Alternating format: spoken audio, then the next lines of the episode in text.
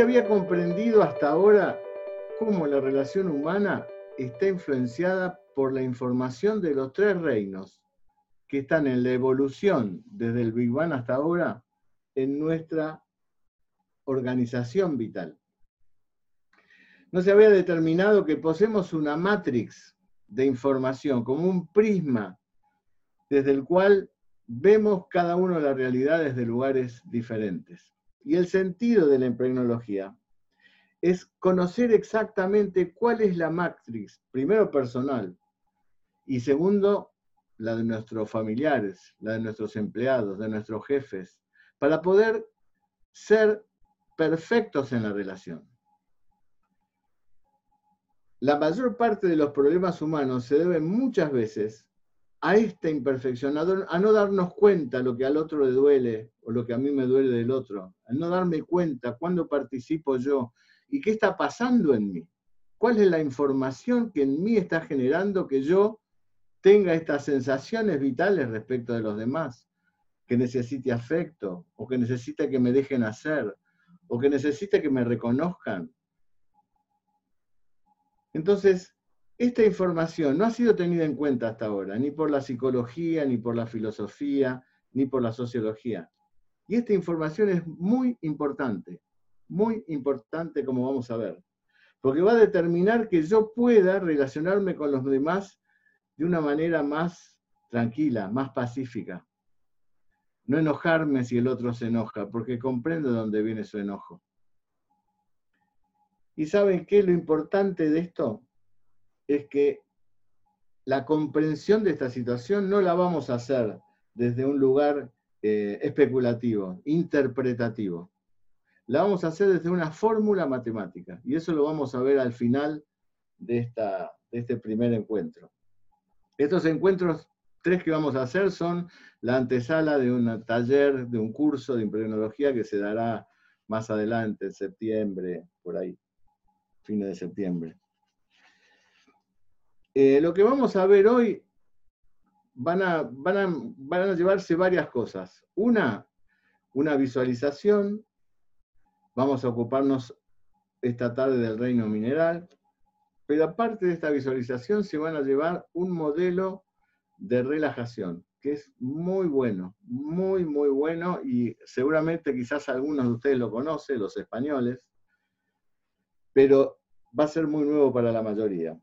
Mm, y, sobre el final, eh, bueno, vamos a adelantar la fórmula para que cada uno de ustedes sepa, ustedes, sus familiares, eh, sus hijos, sus padres, sus alumnos, sus pacientes, eh, cómo algunos de ellos van a tener esa tendencia mineral que vamos a hablar y vamos a estudiar. Margarito era un gato particular, porque tenía particularidades. Por ejemplo, las particularidades eran que se mm, eh, subía a la cama cuando alguien estaba enfermo y se quedaba en la cama todo el tiempo que ese, el enfermo padecía la enfermedad. Bajaba para comer, para hacer sus necesidades y subía.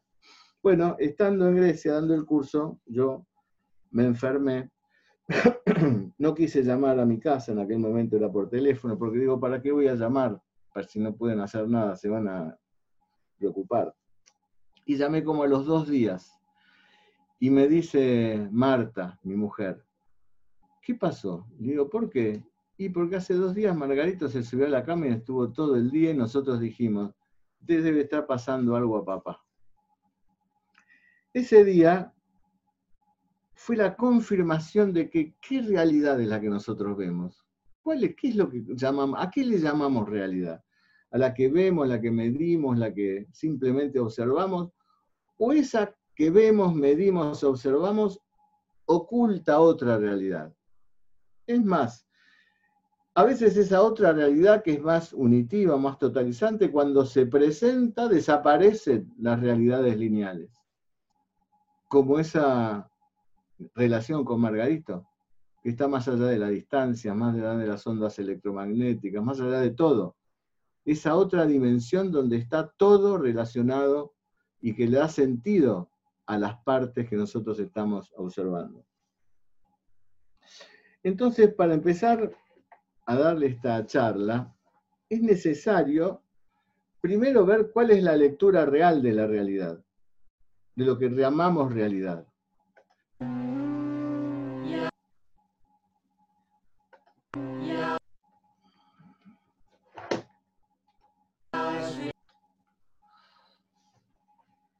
Vamos a ver la historia del universo. Muy simplemente, muy rápidamente. Em, nosotros sabemos que el, universo evolucionó después de aquel Big Bang hace 13.787 millones de años, eh, con un mecanismo, con una cualidad que se llama recursividad. ¿Qué quiere decir la recursividad?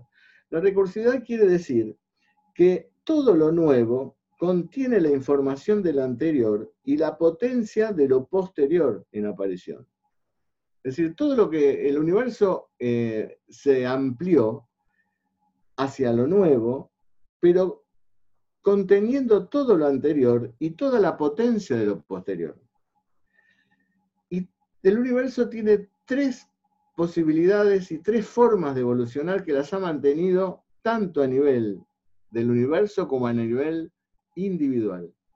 Primero es de la de integrar, porque la integración da identidad. Después transformación, y para que haya transformación, esa integración tiene que tener sensibilidad.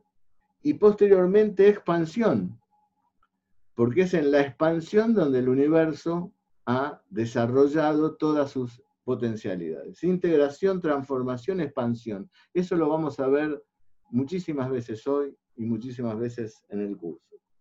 Para tener una idea, las galaxias, 2 billones se calcula, se crearon 13.500 millones de años. La Vía Láctea hace 13.000, el Sistema Solar hace 4.700, el Sol hace 4.600 y la Tierra nuestra Tierra tiene 4.543 millones de años. Desde el Big Bang, esta es la evolución hasta ahora.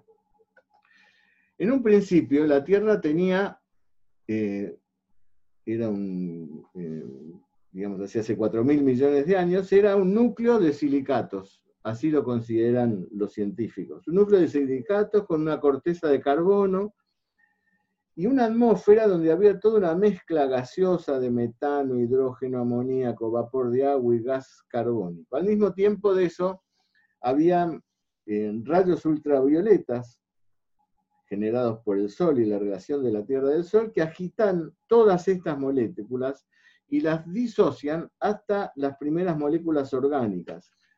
Recuerden ustedes el carbono, el nitrógeno, el oxígeno, el hidrógeno, el fósforo, y el azufre, que son los pilares de nuestra, eh, de nuestra creación. Ese diluvio duró más o menos 500 millones de años, esa agitación.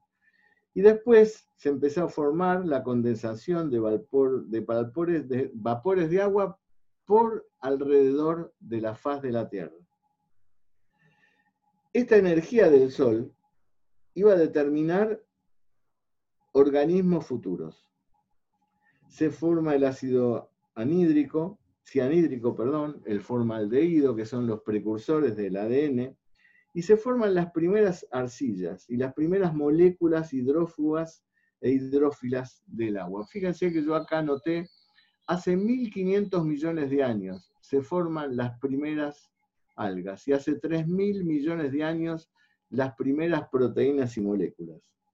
Cuando aparecen las primeras plantas, eh, aparecieron las primeras formas de vida en los océanos. Casi junto con las plantas aparecieron las formas de vida en los océanos.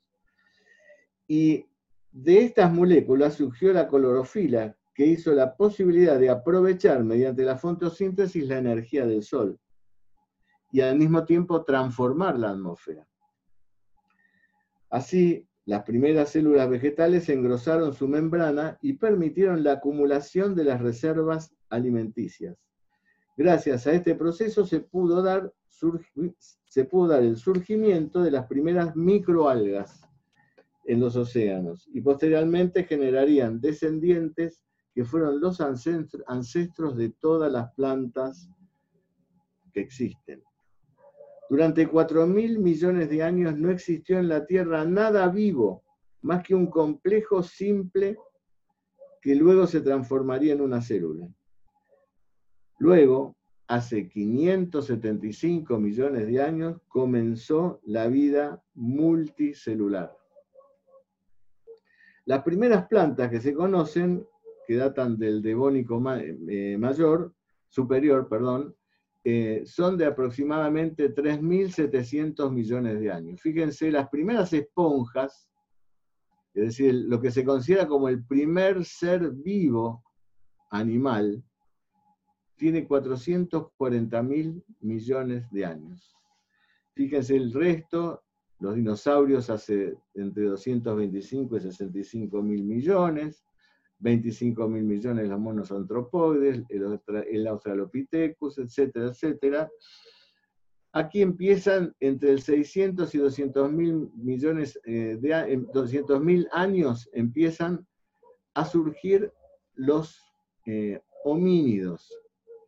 El Helderbengensis, que que fue el primero que, hizo una pintura repeste, eso se, eh, eso se ve en la, se llama Heidelberg, Heidelbergensis, porque el primer rastro de este eh, primerísimo primer hombre fue eh, dado en Heidelberg, en Alemania.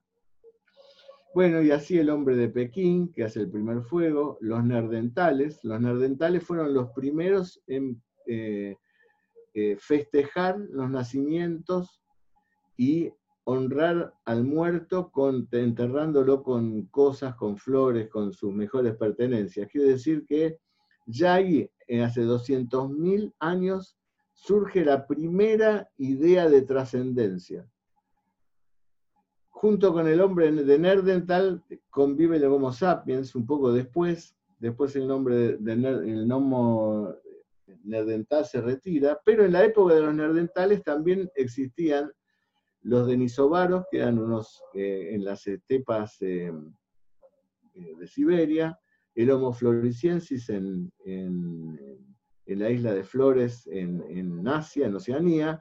Así que estos cuatro, de estas cuatro ramas surgen los, los hombres primitivos, hasta el más conocido, el hombre de Cromañón, desde el cual podemos considerar que comienza una humanización del hombre, hace 35.000 años. ¿Por qué les he leído todo esto? Porque desde el punto de vista lineal, aún analizándolo desde el punto de vista lineal, vemos cómo los órdenes superiores llevan la información del orden inferior. Los saltos de complejidad no se han dado linealmente. Aunque los leamos linealmente, nos vamos a dar cuenta de que llevamos la información desde el Big Bang hasta ahora. Por eso, que estas eh, clasificaciones son muy buenas. Esta es la, clasificación eh, más eh, conocida, por así decirlo, pero fíjense lo que es una, una, digamos así, un crecimiento lineal, ¿no? Esta imagen que tenemos todos desde chiquito. Bueno, esto no sucedió. Bórrenla esta imagen, porque esto no sucedió. No fue así. No fue, no fue así. Entre este, entre este y este hubo toda una serie de acontecimientos que llegaron a que este apareciera. Y lo mismo con este, y lo mismo con este, y lo mismo con este. Entonces, hay otra forma de leer esta lectura no, de, manera no lineal. Hay una forma de leer de manera no lineal esta, esta realidad. Vamos a, a ver a algunos hombres que son iluminadores de este tiempo, todos del siglo XX. Podríamos afirmar, junto a las teorías más modernas, que la información en el Big Bang proviene de esa multidirección, dimensión preexistente que se despegó formando el universo. De tal forma que lo que explícitamente definimos como realidad conocida refleja una realidad implícita desconocida. Así se puede afirmar que la expansión del universo se hace de acuerdo con esta norma, la de explicitar lo que está contenido en el orden implícito. El universo se expande por recursividad, como dijimos antes, y al aumentar a cada paso su nivel de organización, aumenta lo que ya se ha denominado complejidad. La complejidad es así, es ese aumento en la manifestación de lo nuevo en el universo que contiene la información de todo lo anterior. Esta complejidad creciente y el fenómeno de recursividad determinan que todo lo que sucede como un nuevo fenómeno, es decir, una nueva aparición explícita en la expansión del universo, debe su aparición a fenómenos acaecidos en la totalidad del orden implicado del universo. Cuánticamente, científicamente, para que algo suceda en alguna parte del universo, todo el universo se ha hecho más complejo. Y significativamente, cada cosa lleva el todo en su potencialidad. Significativamente, todas estas teorías, ¿no es cierto? La de, la de las que vamos a ver, el, Hubble, em, el, establecer el tiempo como medida,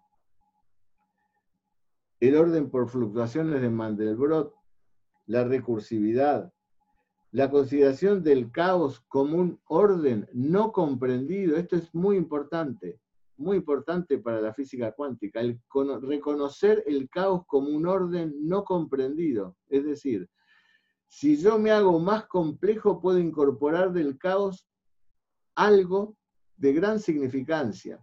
Por eso que son crecimientos cualitativos, no lineales. Y por supuesto, el gran concepto, que este lo desarrolló muy bien este señor, David Bond, que es la totalidad y el orden implicado. David Bond decía que el universo tiene eh, una doble manifestación o un doble orden. El orden explicado de los fenómenos, donde está, o explícito, donde están em, todos los fenómenos que nosotros observamos, y se comporta de una manera eh, totalizante, eh, unitaria. Y por otro lado, tenemos el orden explícito, donde son los fenómenos que nosotros podemos señalar, las partes, digamos así, en las cuales está implicado el orden eh, anterior. Y dice David Bohm que para que lo explícito sea, necesariamente tiene que haber un orden implícito, implicado. No es posible explicar la realidad yendo de parte a parte, sino que la realidad se explica de, la totalidad a la parte. Lo mismo hizo Ilya Pregolini con, sus eh, em, estructuras disipativas y con lo que él llamó el orden funcional de lo celular, y el orden arquitectónico de lo celular. Prigogine fue premio Nobel. Él decía que en, el orden, en cualquier sistema biológico, incluido el hombre como un sistema, había fenómenos que eran, podíamos ubicarlos desde el punto de vista arquitectónico, decir, bueno, estas son las partes, así se componen, etc. Pero que para que esto suceda, debería haber, debe haber, decía Prigogine, un orden funcional que le da sustento a esta manifestación de partes. Y él decía, este orden funcional necesariamente es subatómico. El mismo concepto de David Bohm. Estos dos órdenes que cuando se manifiesta uno, no se manifiesta el otro. Entonces, estos como otros tantos, la verdad, como otros tantos, fueron los que dieron una nueva lectura al, macro y al microcosmos. Una nueva lectura. Fíjense lo que hemos visto hasta ahora. Lo nuevo contiene la información de todo lo anterior.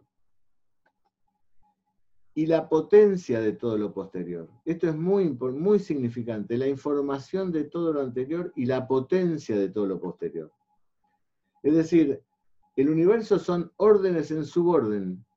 Nosotros, como humanos, como al ser los últimos aparecidos de lo que nosotros conocemos, llevamos toda esta información en nosotros.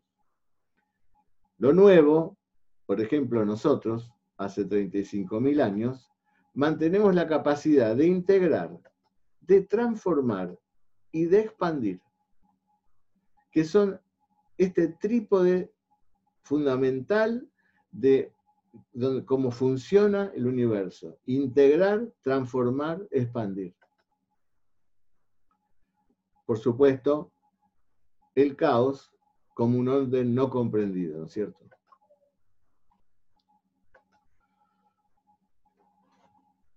Para que algo nuevo aparezca en el orden explícito del universo, todo el orden implícito ya se ha hecho más complejo. Lo que vamos a hacer ahora es determinar lo que hemos hablado antes. En orden del tiempo se podría asegurar que lo más complejo y reciente lleva necesariamente la información de todo lo que lo antecede. Y lo que se ha determinado es que la evolución sigue principios y cualidades. No es una evolución anacrónica, sigue principios y cualidades. ¿Cuáles son? Como dijimos, la integridad, la transformación y la expansión. Esto va a ser fundamental en el estudio de la impregnología, como vamos a ver más adelante.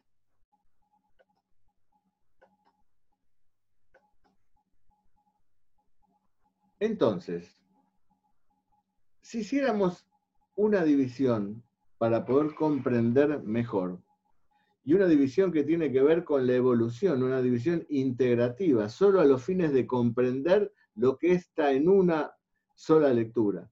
O sea, lo vamos a, a lo vamos a abrir esta información para darnos cuenta qué es lo que hay, sabiendo que el todo está funcionando al mismo tiempo podríamos decir que el orden mineral expresa con absoluta idoneidad lo que es la integridad. El oro es oro, no es otra cosa, es oro. La plata es la plata. El diamante es el diamante, no es otra cosa, es eso. Aún las sales, cuando se combinan para formar un tercer elemento, esa formación cloruro de sodio, cuando se forma el cloruro de sodio, el cloro y el sodio adquieren otras características en ese continuo que se hace en un instante, donde en un instante aparece el cloruro de sodio. El cloruro del sodio no es las características del cloro más las características del sodio, tiene otras capacidades que han surgido de esa unión, de esa complejidad. Para que el orden mineral pudiese evolucionar, necesitaba desarrollar una cualidad, que era la de transformación. Por eso aparece la clorofila, por eso aparecen los entes sobre la Tierra que pueden codificar la clorofila para, darle otro eh, uso a la energía del Sol. Y para eso aparece el reino vegetal con esa capacidad que tiene de transformar. De transformar que la luz del sol en energía, en energía pura, energía para qué? Energía para vivir, para que aparezca la vida en esta parte del universo. Y el vivir lleva en sí mismo el deseo de la expansión, de la manifestación y de la expansión. Fíjense cómo podemos decir nosotros que los minerales, que fue la primera manifestación de esta energía universal, apareció con esa cualidad de integridad. Después la transformación en el orden vegetal y después la expansión en el orden animal. Estas tres informaciones están en nosotros y nos determinan, nos determinan, y van a ver ustedes cómo, nos determinan.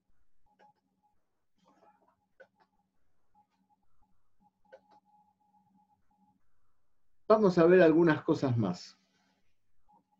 En primer lugar, si lo miramos filosóficamente, ¿cuál es el sentido de la manifestación? ¿No? ¿Cuántas veces se habrán es la pregunta por excelencia de la filosofía, ¿no? ¿Cuál es el sentido de la manifestación? Si lo miramos todas estas cualidades, pero desde el lugar metafísico. El sentido de la manifestación necesariamente tiene que llevar hacia un propósito la manifestación podríamos decir filosóficamente que el sentido de la manifestación está dado por el propósito de lo que podríamos decir creación, metafísicamente hablando. Por eso que podríamos decir que en esa índole mineral, la cualidad que está mostrando del universo es la perfección que hay en la integridad, que es lo que tiene el, el mineral. Uno cuando ve un mineral, ¿qué ve? Algo perfecto, algo maravillosamente perfecto. Uno puede quedarse detenido mirando esa piedra con esos colores o delante de una pieza de oro, de plata. Es decir, la, la perfección es la cualidad eh, que hace que los minerales tengan como una especie de sentido universal de existencia. Al mismo tiempo, la índole vegetal, como les decía, necesita manifestar la sensación, la sensibilidad de la transformación. Para poder transformar, tengo que tener una capacidad sensible, si no, no puedo transformar. Así como tengo que tener una eh, idea de la perfección para que esta integridad sea absoluta, de la misma manera, para poder transformar, tengo que tener sensibilidad. Y quizás la índole vegetal en lo observable es manifestar la sensibilidad que hay en la transformación. Y por supuesto, en la índole animal, y esto es lógico pensar, que el propósito animal, de lo animal es manifestar la versatilidad de la expansión. La versatilidad. Por eso que existe en, el, en la índole animal tanta variedad de especies, enormes, mucho más que las vegetales, y las vegetales mucho más que las minerales. Esto también es porque sí.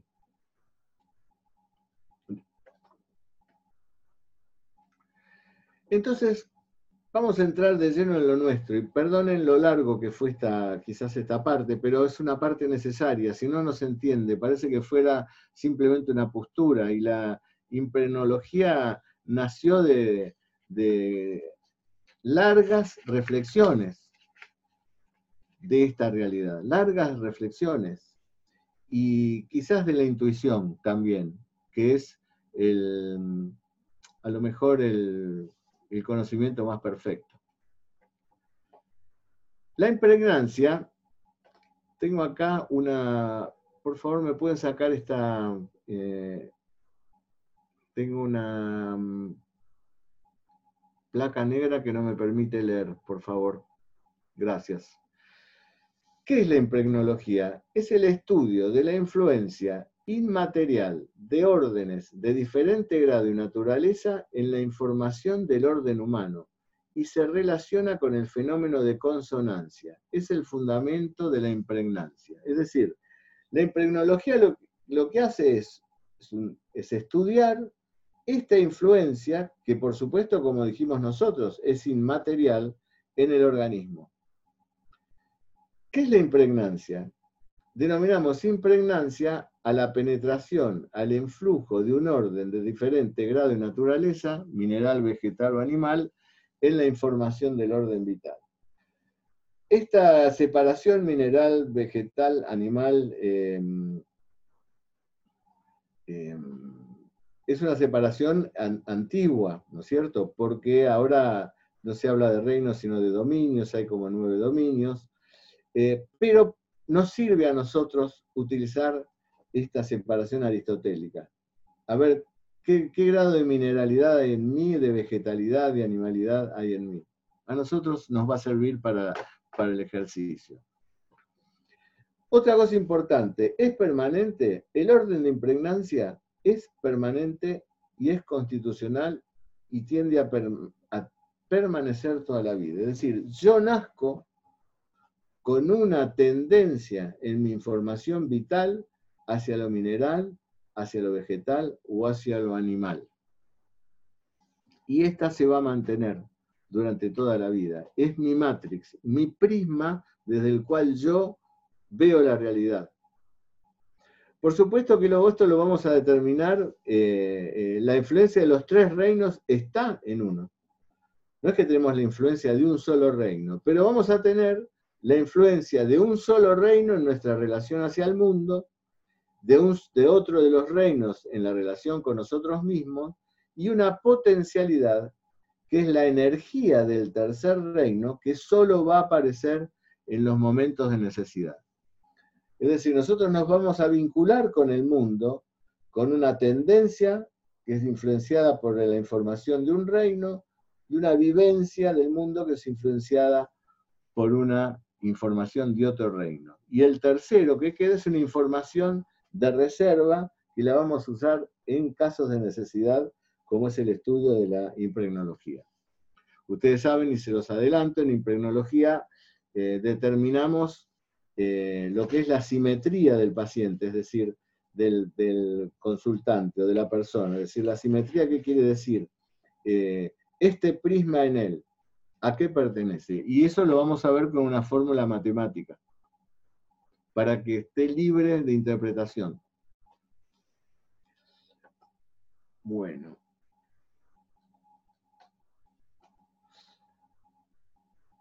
Em, ¿Qué es la impregnancia? Ese influjo genera una percepción a, menudo equivocada. Cuando digo equivocada, quiero decir influida por la realidad, una realidad no humana. Por favor, me sacan la placa porque no puedo seguir leyendo. Eh, originando cambios en la manera de sentir y de actuar. Es decir, ese prisma, esta matrix que hace que yo observe la realidad desde un lugar.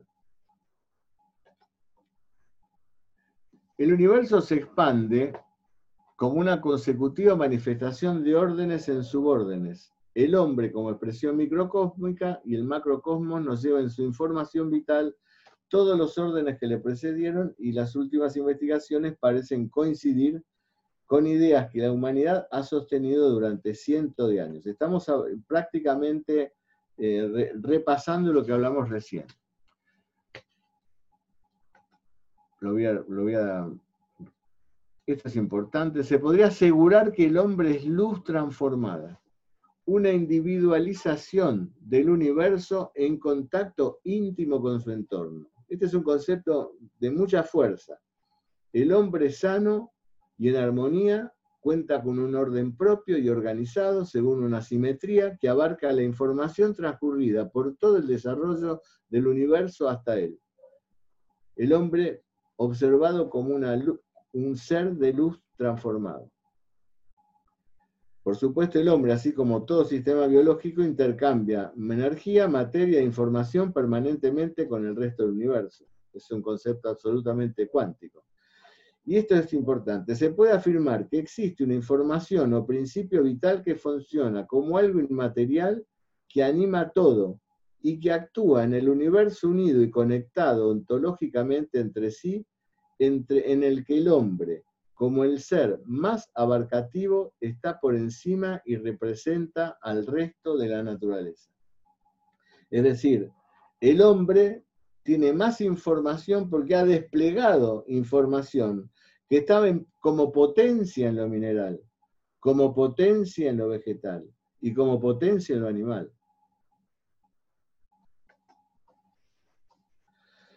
De manera que cada vez que se analiza una parte del universo, se debe considerar que en dicha parte está la matriz y la información de las cualidades, virtudes, atributos y representaciones de toda la expansión. Es decir, si nosotros pudiéramos tener una lectura profunda de una persona, podríamos leer todo el universo, porque en él está la conjunción de todo lo que antecedió a él. Nosotros tenemos fases de manifestación, que son las que vamos a manejar en, impregnología. ¿Cuáles son? Hay una fase estacionaria en la cual nosotros proyectamos hacia el mundo y tenemos una conciencia existencial, es como un nivel externo del mundo. Esta quizás es nuestra primera conciencia humana, porque cuando nacemos, lo que primero sentimos es que el mundo nos determina. Somos como el mundo nos ve. Recién, recién, recién, ah, hace, a, partir de los tres años, se comienza a tener una cierta idea de sí mismo, que también está embrionada, digamos así, en la famosa crisis del octavo mes. Pero recién a los tres años, alrededor de esa fecha, es donde empiezo a darme cuenta de quién soy yo, de que yo estoy separado de los demás. Hasta ahí he sido determinado por los demás. Por eso que es la edad de los miedos y la edad de los recuerdos, de donde yo recuerdo cuando me voy hacia atrás. De esa manera se va armando una relación consigo mismo, una conciencia interior, un nivel interno, donde yo empiezo a sentir las vivencias profundas respecto de cómo yo veo el mundo y respecto de cómo yo a través de mi tendencia me expreso en el mundo. Y por supuesto, lejos de mi lectura, de mi conciencia, está una conciencia de la propia mismidad, es un nivel muy íntimo, que eh, vamos a ver que va a estar influenciado por una de estas tres informaciones. Vamos a adelantar, como ya lo he dicho otra vez, que cómo se van a formar las simetrías. Se van a formar con la influencia de estos órdenes, pero cada uno en lugar distinto. Es decir, habrá una simetría en donde la tendencia hacia el, hacia el mundo está influenciada por el orden mineral, una relación consigo mismo en el orden vegetal y por supuesto una reserva animal. Así se van a armar en función de una fórmula, las tendencias en el organismo. Hay dos formas para reconocer esta triple influencia en el organismo y en la persona. Y nosotros vamos a ver hoy solo una, un reino, y un reino en la relación con el mundo, con la tendencia en el mundo. Vamos a ver la relación que tiene lo mineral en aquella persona que tiene la información mineral en la relación con el mundo. Esto le va a determinar atributos y cualidades individuales de los reinos. Eh, durante todo el curso de impregnología, lo que se estudia son cinco cualidades fundamentales, donde está toda la razón de ser de todas las otras cualidades. En función de eso hay unos cuadros que son inmensamente prácticos como para poder comprender al otro. Y ahora vamos a, pasar rápidamente a ver eso. La otra forma de reconocer esa triple influencia es una fórmula matemática pitagórica. Con una fórmula matemática nosotros vamos a saber si esta persona se relaciona con el mundo de manera mineral, vegetal o animal, si tiene su vivencia mineral, vegetal, animal, si tiene su índole mineral, vegetal, animal. Así que, lejano a la interpretación, la fórmula matemática va a determinar esta cuestión. Sin embargo, bueno, ahora vamos a hacer otra cosa. Vamos a tratar de relacionarnos con estos atributos y con estas cualidades individuales esenciales para comprender y nos vamos a meter en el reino animal. Para ello, vamos a hacer una visualización. Le voy a pedir a todos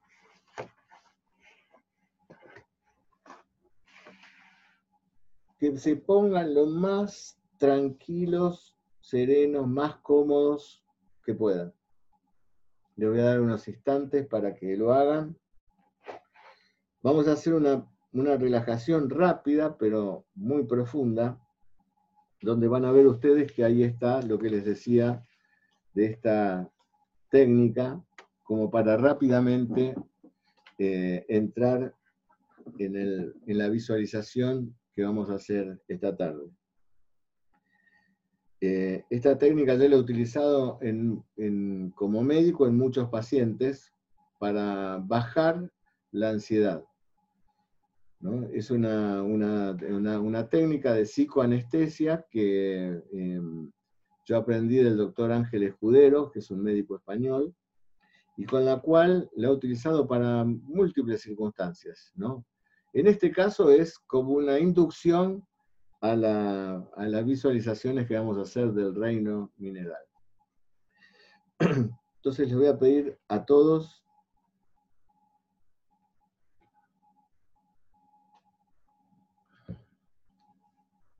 que cierren los ojos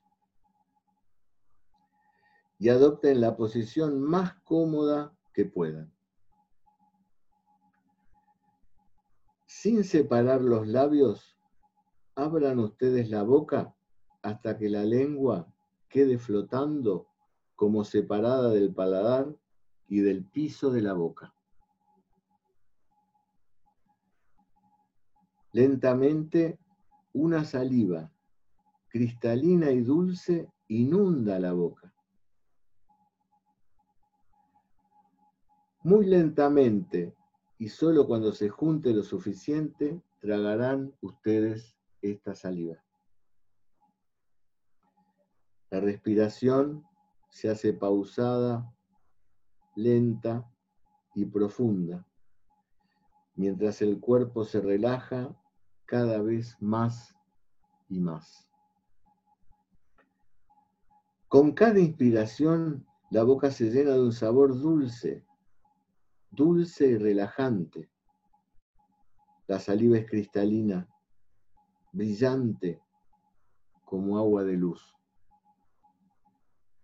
Con cada inspiración el cuerpo está cada vez más relajado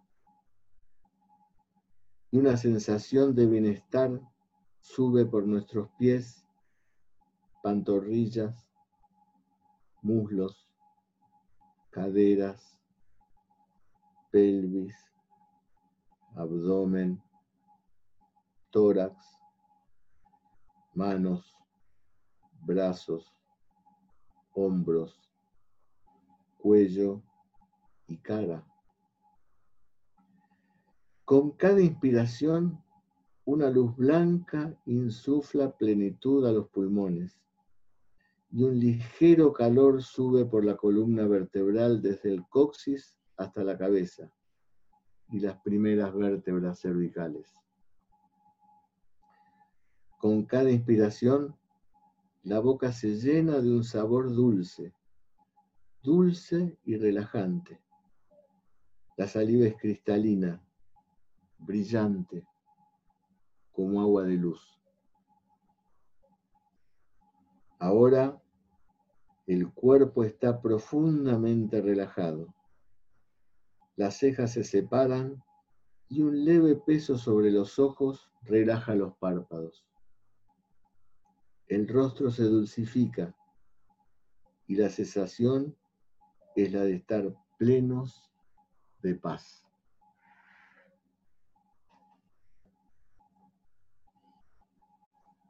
Visualicen un mar un mar calmo, pero con cierto movimiento. Ustedes flotan a la deriva en ese mar, un mar acogedor que los acuna con aguas templadas y relajantes.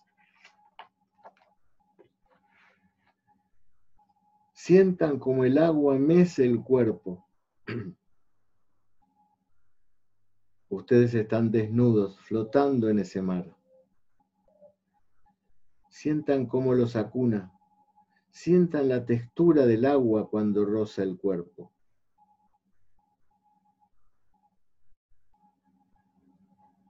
Ahora el mar los deposita suavemente en la playa de una singular bahía. Y están recostados sobre una arena tibia y fina. Sientan esa tibieza al acariciar con las manos la arena mientras escuchan el mar que toca con sus olas la playa.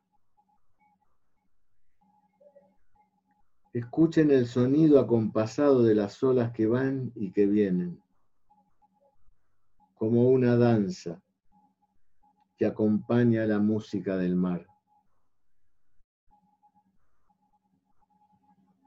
Ahora levántense lentamente. A un lado, una túnica de hilo fino hecha de una sola pieza les es ofrecida. Vístanla y gocen de la suavidad de la tela deslizándose por el cuerpo.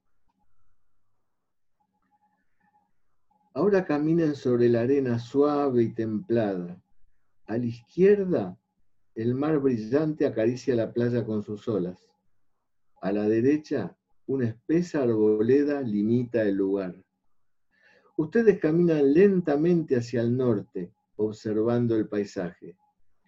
Se sienten inmensamente relajados y en paz. Caminen serenos. El lugar inspira una profunda confianza y seguridad. Sientan el roce suave de la arena templada y fina en los pies.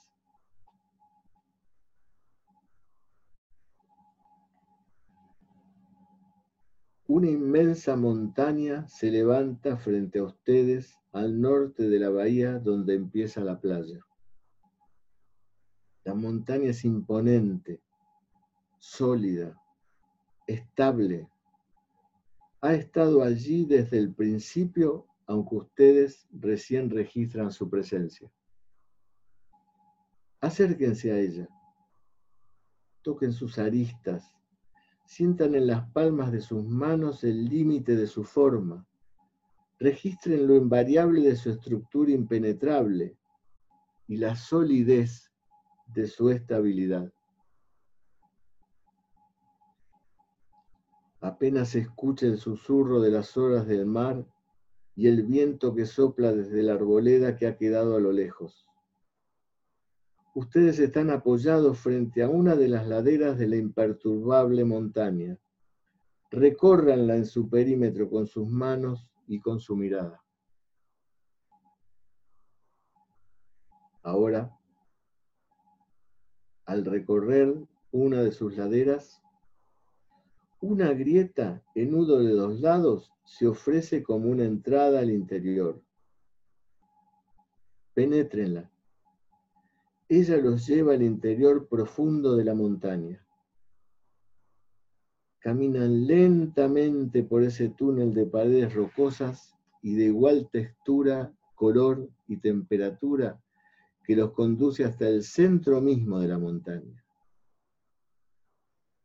El centro es luminoso y presenta la forma de un cristal puro y brillante, como un diamante acérquense y tóquenlo con sus manos. Recórranlo. Aprecien sus aristas. Sientan en sus manos la suavidad del cristal. Ahora sus manos se funden con la sustancia del cristal y lo penetran. Y luego todo el cuerpo lo penetra como atraído hacia adentro. Y ustedes van hacia el centro y se integran al cristal. Ahora son ustedes el diamante. Están consolidados con él. Son consonantes con él. Ustedes lo son desde el centro hasta los límites del mineral.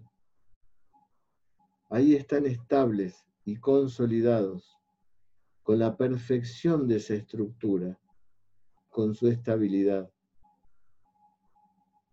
Vean cómo esa sustancia diamantina está presente en toda la montaña. Y ahora ustedes, la montaña que se alza al norte de la bahía, son como ella, son esa identidad serena, estable, compacta, inconmovible, inmutable frente a lo demás, perfecta en su estructura, cuya invariable identidad se presenta frente al mar y frente a la arboleda. Perciban esta inalterabilidad, ustedes son esa estabilidad. Aprecien el límite de su totalidad y observen cómo son aceptados por el entorno por ser esa identidad. Ustedes son ahora la perfección y la paz de la integridad de la montaña.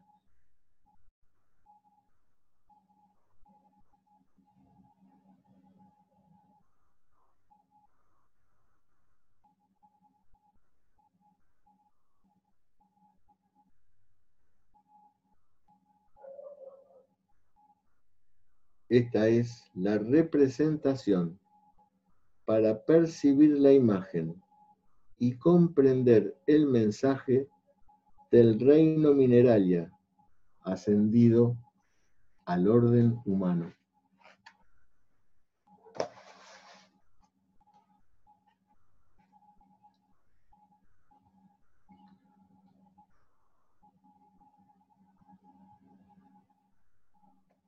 Muy bien.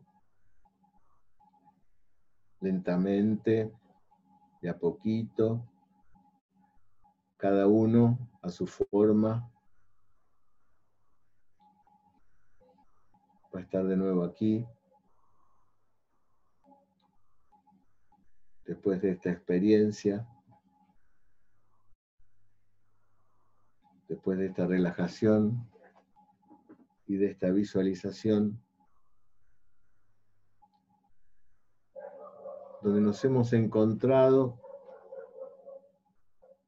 con las cualidades esenciales del reino mineral.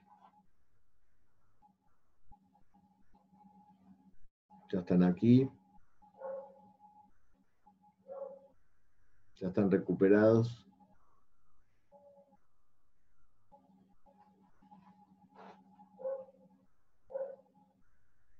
Muy bien. Empiezo a ver.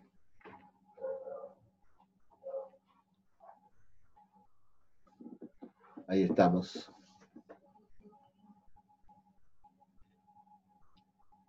Ya estamos.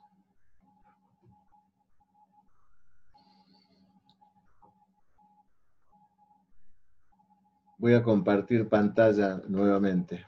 Bueno, Antes de volver a hablar del reino mineral, quiero recordarles algo que lo vamos a ver eh, en el curso de impregnología, así que yo solo quiero que tengan idea de esto, que tengan la idea de que primero hay una influencia de cada uno de los reinos en estas tres em, expresiones de la individualidad. Y por supuesto que esto va a estar en fase estacionaria.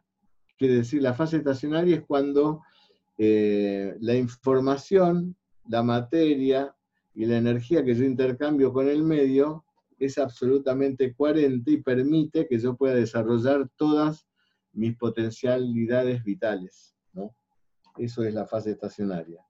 Claro, eso significa que una fase de inestabilidad, donde estas cualidades pueden estar en exceso tanto la tendencia como la vivencia, como en defecto, es decir, la carencia, tanto la tendencia como la vivencia. Eso no lo vamos a ver hoy. Hoy solo vamos a ver cómo es el reino mineral en la proyección hacia el mundo. ¿Cómo es? ¿Cómo podemos determinar estas cualidades en el mundo? Fíjense, este es un cuadro que lo vamos a usar todo el tiempo en la en, el estudio de la impregnología, todo el tiempo. Este cuadro al final después se hace, prácticamente pensamos desde este lugar, por todos los conceptos que este, hay en este cuadro. Pero bueno, simplemente se los quiero mostrar porque vamos a ver otra cosa hoy. Vamos a ver un poco eh, estas cualidades, estas cinco cualidades que yo les expliqué, ¿qué son? Por ejemplo, la cualidad, una de las cualidades es el tema. Es decir, el tema es, hay una definición que es la conciencia existencial de todas las características de la realidad. En una persona, el tema es lo que me ocupa en el mundo, lo que me preocupa continuamente. es el objeto de mi interés y se va a convertir en una especie de conocimiento que lo voy a tener, eh, digamos así, como condición cotidianamente.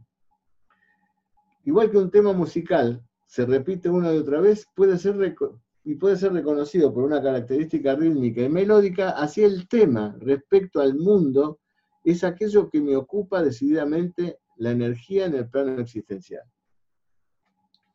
Fíjense, en el reino mineral, el tema es el límite. Es decir, toda persona que esté influenciada en su tendencia respecto al mundo por la energía mineral, va a estar siempre determinando el límite. Es decir, va a necesitar saber a dónde va, saber qué es lo que va a hacer, saber hasta dónde llega su ocupación. El límite implica una separación entre él y el resto. Y por supuesto, el límite implica que toda em, em, toda influencia exterior, si traspasa el límite de nuestra realidad, vamos a perder integridad y vamos a sufrir y vamos a tener angustia. Las personas que tienen esta relación mineral en el mundo necesitan saber cuáles son los contornos de su realidad, como lo vamos a ver eh, más adelante. No es lo mismo en el reino animalia, donde el tema del animal es el espacio, porque en el espacio está determinada su individualidad. Por eso que el animal recorre el espacio, porque en ese espacio está determinado su capacidad vital de manifestación en el mundo. Y esto lo vamos a ver en el plano humano, cuando estos individuos en el, necesiten ese espacio para poder desarrollar sus capacidades. Ahora les voy a poner un ejemplo de rápida y fácil comprensión. Y en el reino vegetal ya, el tema de su vida es la adaptación, porque el, vegetal se adapta, el vegetal no, no empuja la piedra para ver el sol, rodea la piedra para poder ver el sol. Entonces el tema en el mundo del vegetal es la adaptación. Fíjense, les voy a poner un ejemplo práctico. Supóngase que yo tengo claro y soy eh, maestro, ¿cuáles son las características, las simetrías de cada uno de los alumnos que tengo por delante?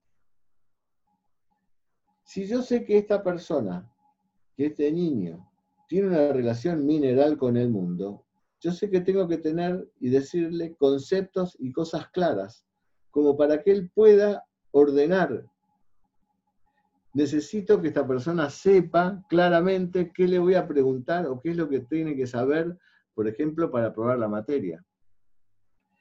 Si este alumno eh, tiene una relación animal frente al mundo, yo lo que voy a tratar de hacer es que se expanda lo más posible, que le dé tareas, que desarrolle su propia individualidad, porque el animal en el mundo necesita ser él, crearse, abarcar el espacio. Y si su relación es vegetal con el mundo, a esta persona tengo que tratar de no herirlo, saber que cualquier obstáculo que yo le pongo a este niño va a tener que hacer todo un proceso de adaptación. Entonces, a este lo tengo que tratar muy afectivamente. Este tiene que ser, digamos así, mi compañero, mi socio, el que colabora conmigo, y este tiene que saber qué queremos hacer. Vamos a cenar. Pregunta acá, ¿a dónde vamos? Pregunta acá, yo sé de un lugar. Pregunta acá, dale, te acompaño. Parece una tontera lo que le estoy diciendo, pero si yo a esta persona que quiere saber a dónde va conmigo, le, digo, no sé, veremos por ahí, le genero angustia. Le genero absoluta angustia y me va a volver a preguntar, pero ¿a dónde tenés pensado ir? Y yo le tengo que contestar, si quiero entrar en una relación em, congruente, consonante con él. Y a este no le puedo decir, eh, no, no, no, deja, vamos al lugar donde yo digo, porque me estoy poniendo por encima de su voluntad y el animal necesita expandirse. Entonces, de alguna manera lo tengo que hacer concordar conmigo que mejor es el lugar donde yo voy a ir. Lo mismo esta persona, con la que no voy a tener problema, me va a decir, bueno, donde vos quieras, a mí me da un poco lo mismo. Transformen esto en otra situación, absolutamente distinta. Un empleado. Yo trabajo en recursos humanos. Entonces, necesito, porque tengo un problema en la empresa, que una persona de recursos humanos eh, eh, organice los despidos de la gente, lamentablemente. ¿A quién voy a poner de estos tres? El que tenga una relación mineral con el mundo, animal o vegetal. La relación vegetal con el mundo lo voy a hacer sufrir, porque rápidamente esa persona va a hacer una conexión sensible con el otro al animal y al del reino animal lo voy a hacer competir con el otro, o va a tomar a lo mejor una decisión desmedida en el razonamiento, en la explicación de por qué el otro tiene que dejar el trabajo. El que voy a elegir va a ser el que tiene la relación mineral con el mundo, porque ese es el uno que va a estar integrado a mi compañía, a mi empresa, va a saber cómo explicar las cosas, va a poder determinar los límites de la situación. De la misma manera y al revés, ¿a quién le puedo pedir explicaciones de una eh, obra de, teatro o de una pintura? Bueno, acá va a ser al revés. Seguramente este es el que va a dar la mejor explicación de este otro que va a tratar nada más que de comprender qué quiso hacer, qué, no quiso hacer el pintor, etcétera, etcétera. Esto está determinado porque hay una condición, una cualidad que es la condición necesaria, que en los minerales es la estabilidad. El mineral necesita estabilidad. Eso que decíamos antes, de dónde, hasta dónde llega mi límite, es porque eso me da la estabilidad. El animal, en cambio, necesita el movimiento, porque el movimiento le da ese espacio. El movimiento es el que lo posibilita alcanzar ese espacio. Y la adaptación del vegetal solo está dada por la dependencia sensible que puede tener la, persona para poder adaptarse. Si no hay sensibilidad, no hay adaptación. Aquello que está dado en la persona para que pueda existir ocupándonos de su tema es la condición necesaria. Aquello que tiene que aparecer previamente como soporte de su tema es la condición necesaria no es necesariamente lo que persona busca, sino aquello que tiene que estar dado de modo positivo para que pueda ocuparse de lo activo, el límite, el espacio, la adaptación. Si esa condición es, sin esa condición necesaria, la existencia se vería amenazada de desaparecer, no importa lo que se haga. Si el, si el mineral no tiende a la estabilidad, el animal al movimiento y pierde sensibilidad el vegetal, seguramente la, identidad estará condicionada y en riesgo. La otra cualidad es el desiderato en el mundo, es decir, el sentido, qué es lo que yo quiero cumplir en el mundo.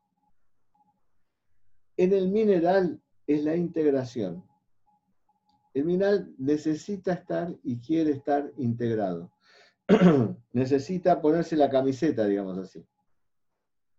Es aquello que si nos da su palabra o condición de querer eh, eh, ponerse el equipo, se va a poner el equipo. Llévenlo ustedes a los niveles que quieren llevarlo. Es la percepción de un propósito, de una misión, de un llamado a manifestar algo significativo en el mundo. Ese es el disiderato en el mundo que así como en el mineral es la integración, en el reino animal es la expansión y es la transformación en el reino vegetal. Igual que los ideales, el desideratum tal vez no sea nunca acabado y se mantenga como un faro, una guía, un polo magnético que direcciona las acciones hacia un fin superior de supervivencia. Esto es clarísimo. Es decir, eso, el desiderato en el mundo, es algo que tenemos por delante y es un faro, una guía, como un polo magnético, tal cual dice acá, que direcciona esas acciones. todo ese movimiento en todo ese espacio facilita la expansión del reino animal. Toda esa dependencia, sensibles adaptaciones para poder transformar la realidad. Y toda esa estabilidad y el límite es para lograr la integración de lo mineral. Aún los minerales que están formados de otras sustancias, como dijimos el ejemplo del cloruro de sodio, necesitan la estabilidad para hacer cloruro de sodio. Esa solución en un instante, cuando mezclamos el cloro y el sodio, se convierte en cloruro de sodio, porque eso le da estabilidad, esa integración le da identidad. Y de esa identidad surgen eh, su novedad.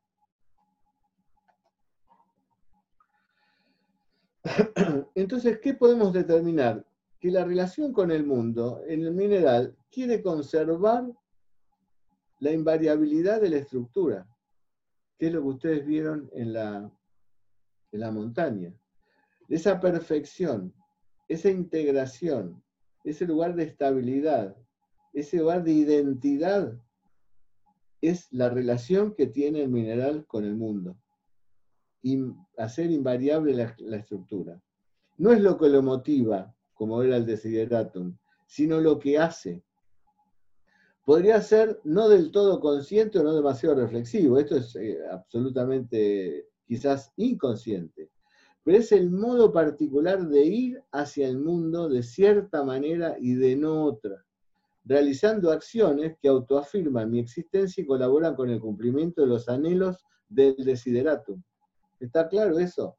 Mientras yo conservo invariable mi estructura en el mundo, yo, influido por una tendencia mineral, de, por la información mineral en el mundo, mientras yo mantengo esa invariabilidad de la estructura, si estoy integrado, si estoy estable, estable y conozco los límites, tengo eh, identidad. Yo soy mineral, yo soy oro de acá hasta donde se termina este límite. Y esto es perfecto, es absoluto. Soy oro, no soy un pedacito de oro, soy una totalidad. No tengo parte, soy una totalidad. Soy la primera manifestación del Big Bang como, como ente, un ente absolutamente integrado. Y esa información está en mí que la, la traspaso al mundo con estas, con estas eh, cualidades. Por eso que lo que yo espero del mundo es que el mundo me devuelva esa estabilidad y se integre o me, esté por fuera, pero yo necesito eso del mundo. Cuando yo me doy cuenta que tengo esta necesidad del mundo, es cuando yo me empiezo a dar cuenta que parte de lo que yo creo que me han hecho mal, o parte de lo que yo creo que me han hecho bien, nada más que tiene que ver con esta situación, con esta situación de orden, digamos así, de estabilidad. En mi relación mineral con el mundo, yo necesito tener identidad. Si yo llego a un lugar y viene una persona y me abraza de golpe y yo no la conozco, no tengo, ningún, no tengo ninguna realidad con él, no, tengo, no lo conozco, lo que primero voy a sentir es rechazo, angustia, no me puedo entregar a eso. Tengo que recién establecer una relación. Ah, este es mi amigo, claro, ¿cómo lo voy a abrazar? Ah, este otro es mi compañero de trabajo, claro, ¿cómo no lo voy a abrazar? porque es parte de mí, parte de mi individualidad. Ahora, si mi influencia es animal, la relación con el mundo va a ser el abarcamiento de lo circundante, porque ahí es donde yo me muevo, ahí es donde está mi espacio, mi expansión, ahí tengo todo claro y lo tengo que recorrer permanentemente y lo tengo que sembrar y tengo que dejar mi marca en todo eso, porque lo necesito, porque es lo que necesito yo para, tener identidad. Lo propio, la identificación, lo mío está en esa expansión. Mientras yo logro esta expansión en el, en el, espacio vital y no tengo interferencias, bueno, eh, me, genera eh, em, em, estabilidad.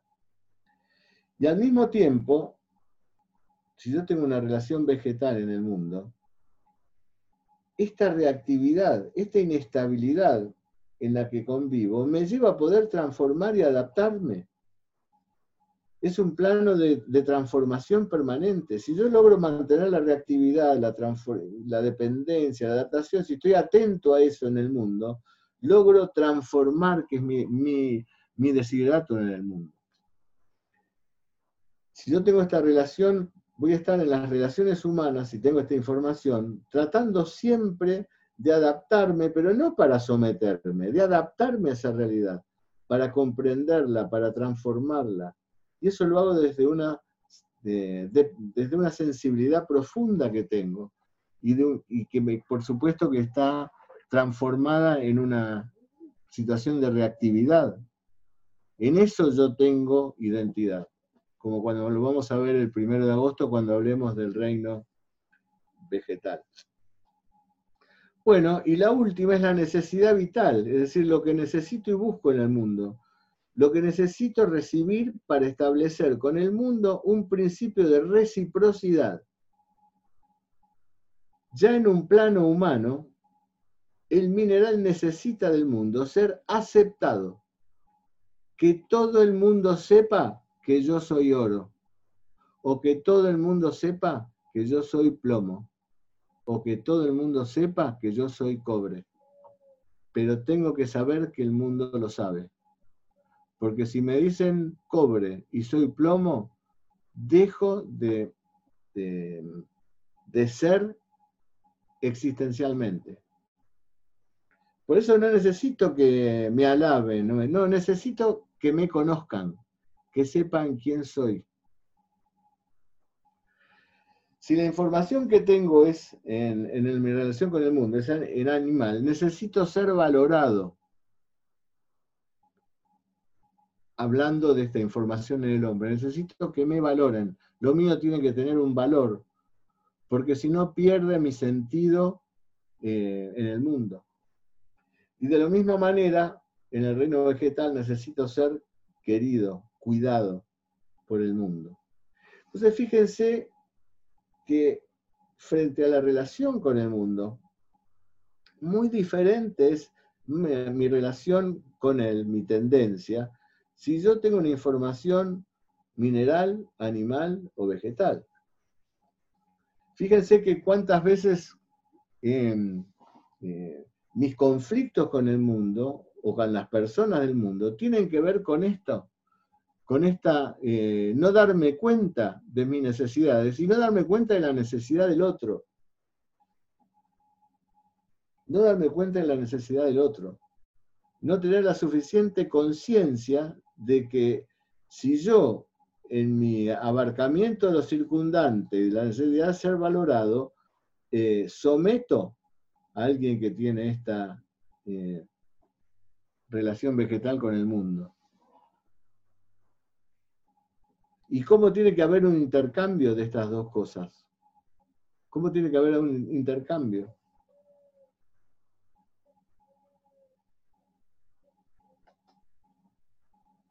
Por supuesto que, como decíamos en el esquema anterior, estas mismas cualidades pueden estar en exceso o en carencia. No lo vamos a ver eso hoy porque no forma, parte de la instrucción y tenemos que, no quiero agotarlos en el tiempo. Yo le dije que aparte había una forma de calcular esto sin tener que estar estableciendo em, interpretaciones. Por eso que hoy se van a llevar algo. Hay una fórmula pitagórica basada en la reducción que va a establecer que mi fecha de nacimiento, por ejemplo, 16 del 9 de 1950. Esto lo vamos a reducir a una sola fracción, es decir, 1 más 6 más 9 más 1 más 9 más 5 más 0 da 31. Luego 31, 3 más 1 es 4. Quiere decir que mi simetría va a ser la simetría 4. ¿Qué significa esta simetría 4? que mi relación con el mundo va a ser mineral, mi vivencia va a ser animal y mi índole va a ser vegetal. em, en, el, curso lo que nosotros hacemos es muy interesante porque em, lo que vamos a ver es cuáles son aquellos personajes en el mundo que, en los que está tan presente esta simetría. Les voy a poner una sola, una sola eh, imagen. ¿Ustedes se acuerdan los tres tenores? Bueno, de los tres tenores famosos, Pavarotti era, tenía esta simetría. Era cuatro en el mundo. Así como Carreras tenía esta simetría y como el tercer tenor tenía esta otra simetría. Pero lo importante es Pavarotti, la cuarta que tenía una relación mineral con el mundo. ¿Recuerdan ustedes cómo cantaba Pavarotti? Pavarotti prácticamente no se movía, no se movía. Así como Carreras hacía toda una, tenía toda una gestualidad en el movimiento para cantar, Pavarotti no se movía, era como un bloque. Pero la potencia interior era de una fortaleza que solo lo puede dar el animal y, ya, y llegaba a, lugares eh, impensados. ¿no? Entonces, bueno, esta es la simetría 4 que tiene otras lecturas. Yo simplemente se los daba como ejemplo. Bueno, estas son las nueve simetrías en donde todos los humanos estamos eh, en esta matrix. Esta es una matrix especial, porque tiene como más de 4.000 años. Es una matrix eh, china que fue muy utilizada por la gestal, pero que era utilizado por los chinos de aquella época para, para calcular los, cuándo había que sembrar, cuándo había que cultivar, cuándo iban a crecer los mares, cuándo iban a nacer las personas, cómo iban a nacer, etcétera, etcétera. Y que en matemáticas se utiliza, es una matriz estocástica, porque es una matriz de comparación de influencias eh, y tiene en sí mismo una estructura muy llamativa, ¿no? 8 más 3, 11, más 4, 15. 1, 5 más 1, 6, más 9, 15. 7 más 6, 13, 2, 15. Y si lo hacemos así, 6 más 1, 7, más 8, 15, 3 más 5, 8 más 7, 15, 2 más 9, 11 más 4, 15, y hacemos así, 4 más 5, 9 más 6, 15, 2 más 5, 5, 7 más 8, 15. Es decir, el 15 es el número resultante de todo, y si 15 es 6, y podríamos decir que 666, que es una, o 999, ¿qué, ¿qué implica esto? El 666, si lo damos vuelta, es 999. Eso y el 6 con el 9 forman el signo del infinito. Son toda una serie de, mm, digamos así, de, de lecturas esotéricas de la realidad. Pero bueno, a nosotros la impregnología está sustentada por estas eh, simetrías. Yo les podría decir a ustedes que si la suma de la fecha de nacimiento de ustedes da 4, 3 u 8, seguramente tienen esta relación mineral con el mundo.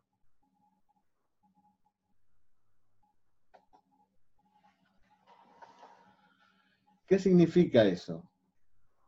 Que ustedes, o los que ustedes tienen conocimiento de su marido, su mujer, sus hijos, que tienen relación con el mundo, tienen que tener, buscan siempre en el mundo esto, lo que habíamos hablado, el límite, la estabilidad, estar integrados, eh, para que no invariable, para que la estructura sea invariable. Eh, son personas que tienen la necesidad de tener todo claro, de tener todo pensado. No sé, ordena, no sé si ordenado, pero con las cosas en su lugar, los conceptos en su lugar. Y que si se desarmonizan, si entran en desestabilidad, lo que van a tener respecto del entorno es, si es en exceso, tremenda resistencia al entorno a inclusión o rechazo. Es decir, esta tendencia de estabilidad, de integración con el medio va a estar en una especie de todo nada. O te integro o te rechazo. por eso que las personas que tienen esta característica de esta influencia en el, mundo tienen que pensar frente a los conflictos que tienen que tratar de generar un espacio de reflexión para no eh, polarizarse por negar o por aceptar el conflicto la otra persona, etc. Y por supuesto, como habíamos dicho, la necesidad vital es ser aceptado. Supóngase ustedes porque esto yo lo he hecho, ¿eh? no, es, una, eh, es una, expresión teórica. Recuerdo un ingeniero que tenía muchos problemas en, su, en parte de su constructora, y mm, entonces le dije, tenía problemas, se había hablado todo un problema en el grupo, ¿no?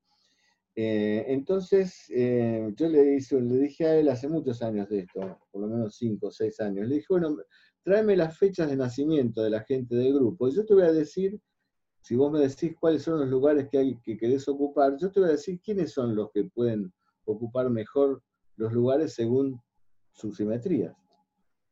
Bueno, me trajo toda la información y yo le dije, bueno, este, esta persona tenés que tener cuidado, que no se ofenda, porque es muy sensible, relación vegetal con el mundo. Sí, me dice, no, esta es una mujer que siempre tiene problemas, bueno, pero no es una mujer problemática no se da cuenta que esa eh, sensibilidad le genera una adaptación equivocada al mundo y está siendo siempre pendiente de los obstáculos que le van a poner. Vos tenés que darle a esta persona seguridad afectiva. Bueno, y así con otros. Y le digo, de todos estos, el que tiene que ser tu secretario es este, que tenía una relación mineral con el mundo y una relación vegetal en su vivencia, por eso no voy al caso. Y me dice este hombre, no, no, no, no, no, no, no, no, este es el peor, el, peor para esa, pero el secretario mío, no, no, no, no puede ser. Y me dice, ¿pero por qué me dice esta persona? Y bueno, porque de todo este grupo, el único que no va a competir con vos, ni se va a adaptar eh, simplemente a tu tarea, pero va a ser tu cabeza, tu memoria y tu, la va a dar este hombre que tiene una relación mineral con el mundo. Y me dice, bueno, mira, lo último que puedo hacer es, lo único que puedo hacer quizás es probar, pero no, no, no, no, no tiene, creo que no tiene ninguna capacidad para eso. Bueno, ahí quedó. Ya a los meses me llamó, ¿no? Y me dijo, me dice, mira, este hombre que vos habías dicho que tenía una eh, em, relación animal con el mundo y que yo siempre veía que problematizaba el grupo, ¿sabes lo que hice?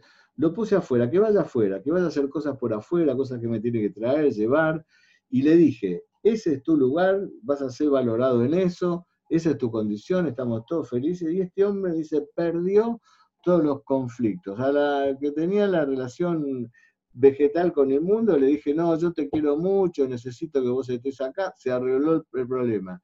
Y este otro que yo consideraba que no me iba a servir, no sabés cómo me, regularizó las cosas, cómo no se olvida de nada, cómo le da, se nos dio toda una estabilidad al grupo.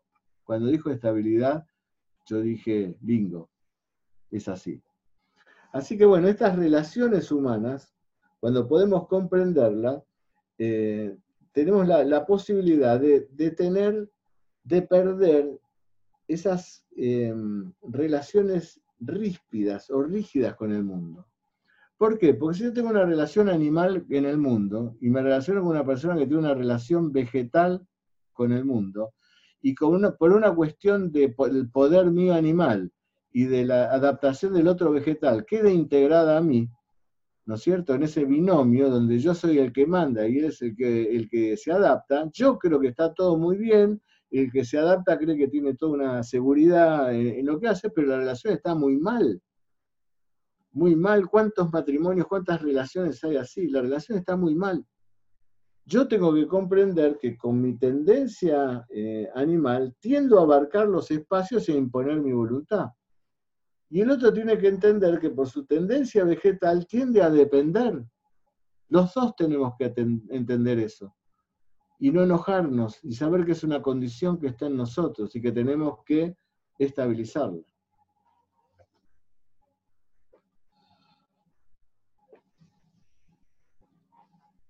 Les había hablado de, la, de lo que es la realidad, ¿no?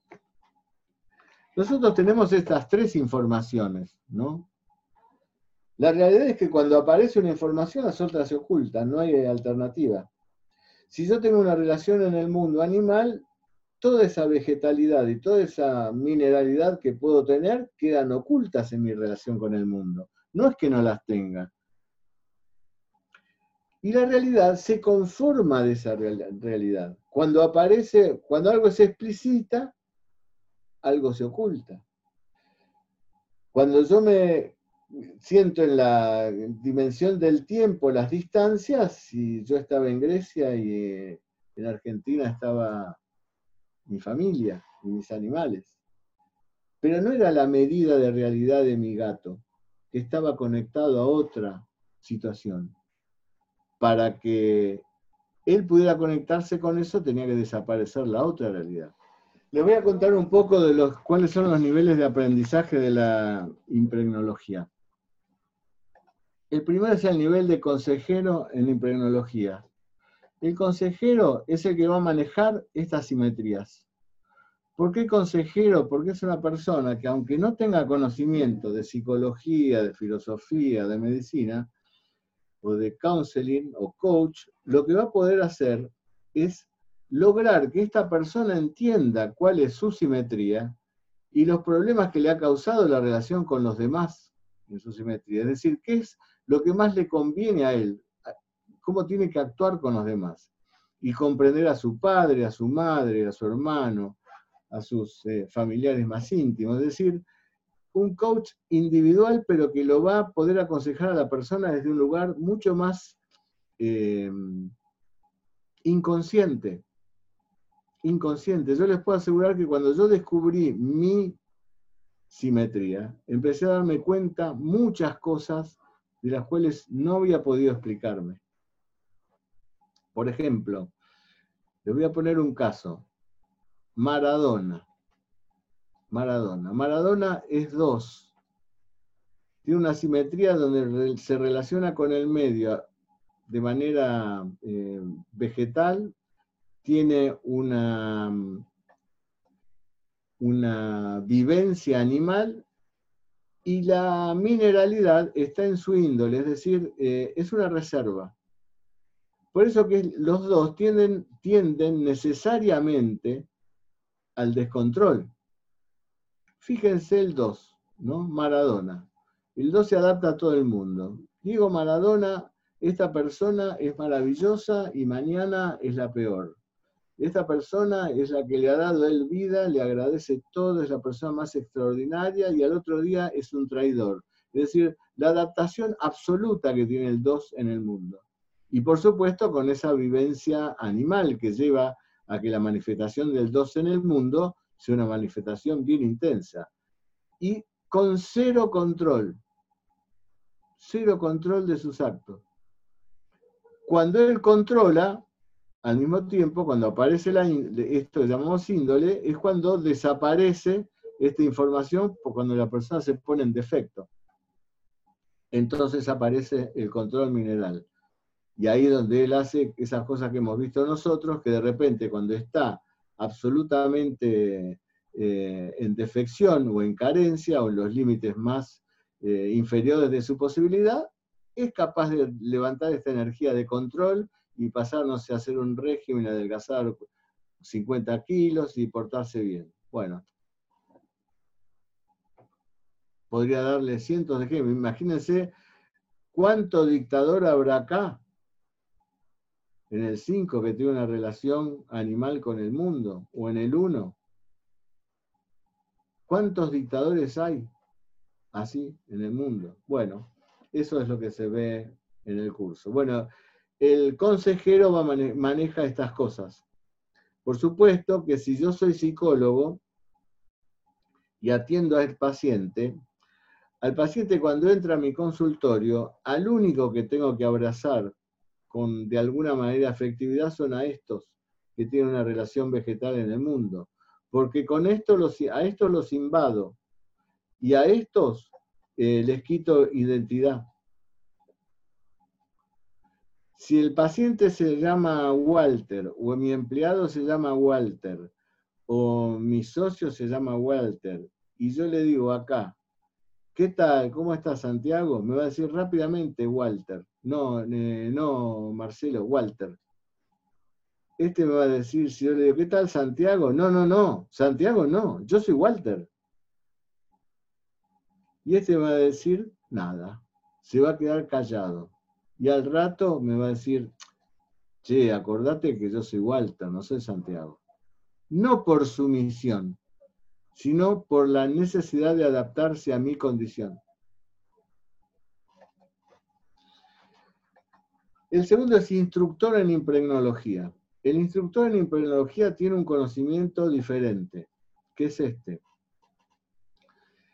La información que hay en, en nuestra vitalidad genera lo que llamamos un analema, que es el orden donde se van a desarrollar todas las energías vitales, ya no nuestras, sino las del padre y de la madre. Las informaciones que hay en mí, de mi padre, de mi madre, de mis ancestros, de qué manera influencian, en qué lugar de mi vida influencian, de tal forma que yo pueda decir que, em, digamos así, en el escenario de la relación con el otro, si bien yo tengo una simetría, esta simetría está influenciada por la capacidad afectiva de mi madre o de mi padre eh, o de mis ancestros. ¿no? Esto es como una carta natal, esto es absolutamente revolucionario, tiene una exactitud que llama la atención, llama la atención. Yo ah, tengo hasta como miedo a esto, porque llama la atención. Me acuerdo que una vez hice la de San Martín, y la de San Martín salió claramente que hay una, condición que se llama la trutina hermética. La trutina hermética es una medida, es una influencia que está dada por el punto de gestación, es decir, no de nacimiento, sino la fecha de gestación. La fecha de gestación establece un umbral, el cálculo lo, yo lo hago con una, em, como lo calculaban los caldeos, después de la fecha de nacimiento, para ir hacia atrás a ver cuál era la gestación, porque desde ese lugar armaban otro tipo de estudio. En San Martín, eso era el deseo de libertad. El deseo de libertad está en esta carta de San Martín, que no la tengo acá, pero como la, consigna de su vida. Así que bueno, esto es ya parte del instructor en, tecnología, de los que sigan la instrucción. Y lo tercero son las maestrías. Las maestrías se vuelve a este esquema. Porque el que, vamos a hacer maestrías que tienen que ver con lo pedagógico, porque no es lo mismo si yo conozco o desconozco esas simetrías en un grupo donde yo me manejo pedagógicamente, sea yo profesor de música, maestro de escuela, profesor de universidad, de colegio, etcétera. Eh, otro lo va a tener una, lo empresarial, porque no es lo mismo que yo maneje el grupo humano empresarialmente sin tener en cuenta esto, eh, porque me va a favorecer en, la, en a quienes debo elegir. Yo como el, que, mm, el gerente general, ¿cómo puedo dirigir a esta, esta gente para que la gente disfrute de su trabajo? Sobre todo eso, disfrute de su trabajo, de no ponerle yo exigencias donde lo hago disfrutar su tarea. Y en ese disfrute del uno con el otro, ocupándose cada uno, yo me pueda darme cuenta de, pueda lograr, digamos así, ese ensamble humano que se necesita para cualquier tipo de organización. Yo les diría que donde hay dos humanos, digamos así, es útil la impregnología y si estoy solo, conociéndome a mí mismo también. El primero de agosto nos volveremos a ver. Ahora, dos cosas les voy a decir para finalizar. La primera, mi Swamis, Saibaba decía que para, para iniciar cualquier proyecto había que tener dos cualidades. Una, el conocimiento y la confianza y la otra la alegría. Yo Confianza me la da el conocimiento después de estos largos años de estudiar y de pasar por este tema. Confianza, tengo absoluta confianza en esto que voy a iniciar y que muchos de ustedes me van a acompañar. Y la alegría, la alegría me la dan ustedes que han venido a compartir este día conmigo y esta tarde conmigo. Ojalá podamos seguir juntos. Muchas gracias por haber estado aquí. Les mando un abrazo muy grande desde mi corazón. Besos a todos y retornamos el primero de agosto. Muchas gracias. Adiós.